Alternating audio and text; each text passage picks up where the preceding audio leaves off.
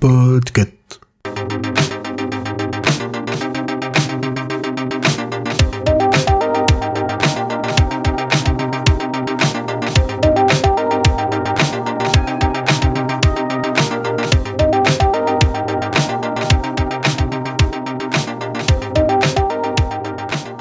Bonjour à tous, bienvenue dans ce nouvel épisode de Watchlist.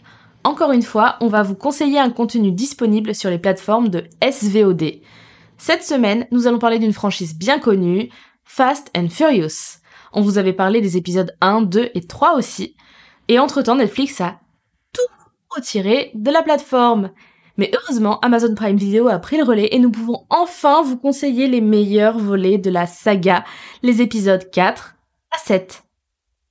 Alors déjà, de quoi ça parle? Fast and Furious, ou rappelons-le, Rapide et Dangereux, en version québécoise, est une série de films d'action américains. C'est l'histoire d'un groupe de personnes qui deviennent une famille tellement ils sont copains et qui conduisent des voitures très vite et très furieusement. La franchise a débuté en 2001 et compte à présent 9 films éponymes, 2 courts-métrages, un spin-off et une série d'animation en 6 saisons. Et pourquoi les épisodes 4 à 7 particulièrement? On avait déjà parlé des premiers épisodes qui introduisent la saga, de l'épisode 3 qui a réanimé la saga par le réalisateur Justin Lin, et par la suite ça a été explosif. Justin Lin, qui a réalisé l'épisode 3, était aux commandes des épisodes 4, 5 et 6. Pour l'épisode 7, la réalisation a été confiée à James Wan. À l'épisode 1, rappelons-le, il y avait Dom le voyou et Brian le flic qui devenaient super copains. À l'épisode 2, on rabibochait Brian et son ancien pote Roman. Épisode 3, euh, on récupérait du budget pour faire les épisodes suivants et pas enterrer la franchise. Et à l'épisode 4, on va développer sur tous les personnages qu'on a pu rencontrer à l'épisode 1 et 2, en rajouter plein d'autres jusqu'à l'épisode 7 qui est le point culminant de la saga à bien des égards. Et du coup, ils ont quoi de spécial ces épisodes? C'est une très bonne question. Et pour y répondre, j'ai à mes côtés un expert en ose, biographe de Vin et danseur professionnel de Kuduro. Jo, Jo, bonjour Comment vas-tu? Ah ben on n'est pas dans la merde, mais ça va bien, ça va bien. J'espère que toi aussi tout va bien de ton côté. Et euh, ben, aujourd'hui on est venu vous parler d'une saga euh, mythique. Pourquoi ces quatre films sont-ils les meilleurs de la saga? Pourquoi Fast and Furious 7 est-il le meilleur film d'action de tous les temps? Je t'écoute. Alors, euh, ben, parce qu'en fait on a un épisode 1 et 2 qui sont un peu dans la caricature et un peu nanardesque maintenant, avec le recul. Un épisode 3 qui se prend pas au sérieux mais qui pour moi est un des meilleurs, parce que bon j'aime le drift. Et euh, donc après ça, euh, la, franchise était à la ramasse. Et euh, Justin Lin, après l'avoir défendu corps et âme, a fini par la déterrer en disant je peux en faire un truc bien. Et en fait, à partir du 4, on rentre dans du blockbuster, littéralement. Donc on va voir des beaucoup d'actions, on va voir euh, beaucoup beaucoup beaucoup de cascades, on va voir des belles voitures et on commence à avoir des histoires qui ont pas de sens, hein, mais comme dans tous les blockbusters, et on rentre dans le dur et on commence à avoir des choses géniales dans dans la chorégraphie de de cascades et tout ça. C'est les meilleurs épisodes qui arrivent pour la licence. Elle se prend toujours pas au sérieux, mais maintenant il y a de l'action et il se passe des trucs quoi. Ah, pardon, j'ai envie de rigoler parce qu'en fait, je... quand il dit à chaque fois on se prend pas au sérieux, je pense à Vin Diesel quand il fait des scènes sérieuses et qu'il prend son air constipé et ça me fait rire à chaque fois. Pardon. Euh, ok. Euh, quant à moi, il va m'être difficile de pas spoiler les meilleurs moments. Joe, il s'est vachement contenu et je sais que je vais me faire, euh, je vais me faire rabrouer si jamais je, je spoil. Mais globalement, je vais rester assez vague. Les épisodes à partir du 4 ont commencé à avoir un budget vraiment indécent et la liberté de script, elle est quasi totale. On a pris le réalisme et on l'a mis de côté en vrai. Mais on a donné des moyens virtuellement illimités à des personnages de fiction qui aiment se battre en conduisant des voitures avec vraiment beaucoup trop de chevaux. Et ça, je trouve ça énorme. Euh, c'est un peu comme Iron Man en fait. Euh, ils ont à peu près tout ce qu'ils veulent en fait dans la série et ça leur permet de, de monter en puissance. En jeu de rôle, ce serait un peu un groupe de gros billes qui font du Jackie tuning, mais ça fonctionne. Oui, je comparais, euh, je toujours tout à des mangas et du jeu de rôle. Vous commencez à me connaître. Et en plus, on l'avait déjà évoqué, mais j'adore l'aspect où chaque personnage a son style de voiture. Brian O'Connor conduit des japonaises, Vin Gasoil dans le rôle de Dominique Toretto Dominique Nick Nick. Il ne conduit que des voitures, des grosses américaines rétro, des Dodge, c'est ça? Ouais, des muscle cars en général. hein. Ce n'est pas très écolo. Mais bon. Ah bah de toute façon, on est dans la saga des Avengers de la station Total. Hein. Et euh, j'aimerais bien euh, garder cette phrase la qu'elle soit le, le sous-titre de la saga. Franchement, les Québécois, ils ont Rapide et Furieux et nous, on aurait les Avengers de la station Total. Et l'épisode 1 et 2, c'était euh, sur le parking d'Auchan, en fait. Un Ah peu. bah voilà, c'est sur le parking de ton feu vert préféré le dimanche soir pour le rasso du week-end. hein. Rasso de puristes, Et euh, voilà, du coup, Vin tant de chauffe respecté.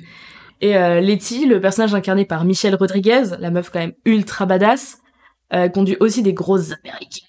Et Roman Pierce, le personnage un peu rigolo, bah du coup il conduit des, voitures rigolotes, originales, très chères, et euh, souvent très luxueuses et qui finissent souvent en miettes, malheureusement. Bon les autres on s'en fout un peu parce qu'ils ont moins ces spécificités et euh, c'est moins les héros.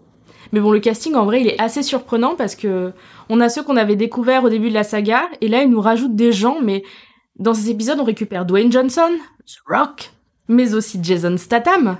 Et ça marche super bien. On parle de blockbuster, donc ça marche super bien pour la baston. On a encore plus de copains qui viennent rejoindre la super famille de Dom et Brian. Et à mi-chemin, on se retrouve avec... euh, bah, du coup des bagarres avec Dwayne Johnson et Jason Statham. Donc on va avoir des mecs qui se jettent des tables, qui traversent des cloisons, qui sortent des armes de gros calibre, on sait même pas d'où, de comment. C'est euh, c'est juste impressionnant de moyens et euh, c'est un divertissement où de A à Z, franchement le scénario il tient euh, sur un post-it où j'ai déjà écrit ma liste de courses dessus, mais c'est c'est top parce que on se laisse prendre dans le dans les enjeux qui sont de plus en plus délirants. hein. Épisode 1, le flic et le voyou, ils arrêtaient un trafic de lecteurs DVD volés. Là, on se retrouve avec des enjeux qui sont la sécurité mondiale. On est vraiment passé du, du parking d'Auchan à la paix dans le monde. Et ça, vraiment, moi, c'est un aspect que j'adore. C'est mon petit côté, euh, j'ai l'impression que je regarde un shonen américain. Voilà, on arrive au point où les héros vont être super forts, les ennemis vont être super forts, on a besoin du personnage hacker, parce qu'hacker variant, rien d'impossible. Je ne sais toujours pas d'où sort leur budget alors que j'ai vu tous les épisodes, franchement. Bah c'est un peu les Expandables qui rencontrent Tony Stark, quoi. Et je trouve que, en fait, ce côté no limites, ce côté totalement abusif, euh, ça passe super bien parce que, en fait, on se pose même plus la question à un moment donné, on se dit bon, c'est, on se laisse prendre par l'action, on se laisse prendre par des scènes d'action qui ne passeraient que dans Fast and Furious. Il y a des trucs qui font que je peux pas vous spoiler, mais qui partent tellement loin, mais ce serait pas Fast and Furious, on dirait ah, c'est déconné. Mais là, bah là ça passe parce qu'en fait, euh, ils peuvent faire n'importe quoi tant qu'il y a une voiture dedans globalement. Et c'est ce qui malheureusement va un peu euh, à la perte de, de la saga, parce que pour euh, bon, on est un peu en avance, mais euh, on a vu récemment le 9. Là, on repart sur du nanar, quoi. Il y a un moment où on sent que la saga s'essouffle et qu'il va falloir s'arrêter. Bah, en fait, le, le souci qu'il y a eu aussi, c'est donc déjà, franchement, le point culminant de la saga, c'est l'épisode 7, qui pour moi est mon film d'action préféré actuellement. Et je pense qu'il est difficile de faire mieux.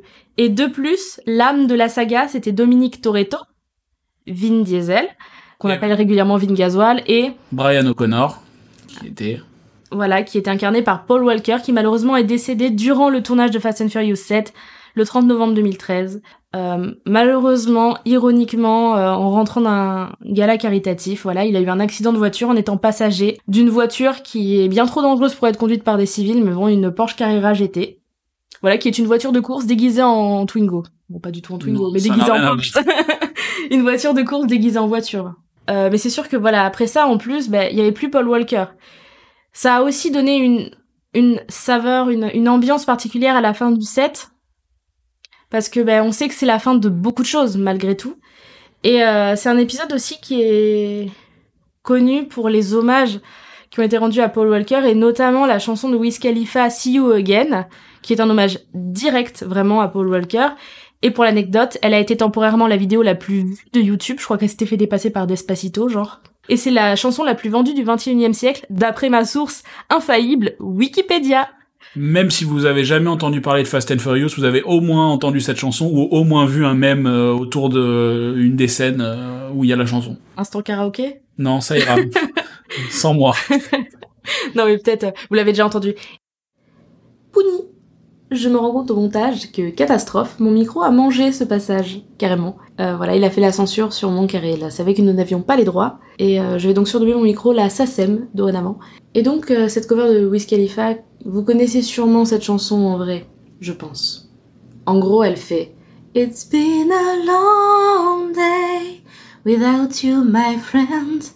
And I'll tell you all about it when I'll see you again. Voilà, bref, on reprend. Euh, je suis vraiment navrée de ce petit contretemps. Allez, la suite. C'est vraiment un monument, un ce film, moi je n'exagère pas du tout, parce que Fast and Furious 7, c'est vraiment déjà la pseudo-fin, la fin dans le cœur de beaucoup de gens de la saga Fast and Furious, même si après il s'est passé beaucoup de choses, dont un spin-off, bref, beaucoup de choses. Et euh, je trouve que les épisodes 4 à 7, c'est vraiment la grande montée en puissance de cette saga et l'apogée et des scènes d'action qu'on verra nulle part ailleurs. Vraiment, parce que ils font des trucs avec des voitures qu'on n'est pas censé faire avec des voitures. Mais quand on est dans le film, on trouve ça super cool qu'ils fassent ça avec des voitures. Et je peux pas vous en dire plus parce que sinon je vais vous spoiler les meilleures scènes de la vie. Mais voilà, pour moi, les épisodes 1 et 2 étaient très Jackie Tuning. L'épisode 3, c'est Drift un peu Yakuza pour justifier le scénario. Et là, les épisodes 4 à 7, on a une vraie progression, je répète, de shonen, de nos héros, des enjeux, du budget, et franchement... Euh, et quand vous l'aurez vu, vous saurez exactement ce que je voulais dire par scène d'action mémorable. Surtout une en particulier dans l'épisode 7. Je n'en dis pas plus, sinon elle va m'échapper. Bref, pour finir, Jo, euh, un dernier mot, euh, quelque chose à rajouter? Protoxyde d'azote. Voilà, ça passe. Bon, en un mot, ça faisait quoi? Nos Nos, oui. Nos. Nos. Bon, ben voilà. Mon dernier mot, ce sera euh, Twingo. Voilà, Cocorico. Voilà, c'est fini. Euh, mais en vrai, c'est pas fini parce que sur Podcut, on a encore plein d'autres podcasts, comme par exemple La confiture, Tartine ta culture, Tire-bouche, ok, c'est l'heure du goûter et j'ai faim. Mais maintenant, c'est malin. Mais bon, bref, il y a plein d'autres podcasts sur le label. Et même certains qui n'ont pas des titres de bouffe, comme euh, Dr. Watt, Le Roi Steven. Plein de choses. Et si vous en voulez encore plus, on a un Patreon. Et, et sur ce Patreon, dont le lien est disponible en description, on vous donne accès à plein de choses, et notamment des articles écrits avec vraiment beaucoup d'amour. Et on a même un Discord accessible à tout le monde pour venir bah, euh, papoter et globalement dire des trucs. Enfin, un Discord, quoi. Voilà. Merci à toi, Jo. De rien, merci à vous de nous écouter. Voilà, et merci de, de votre écoute. Je vais aller drifter sur le rond-point maintenant, donc euh, à très vite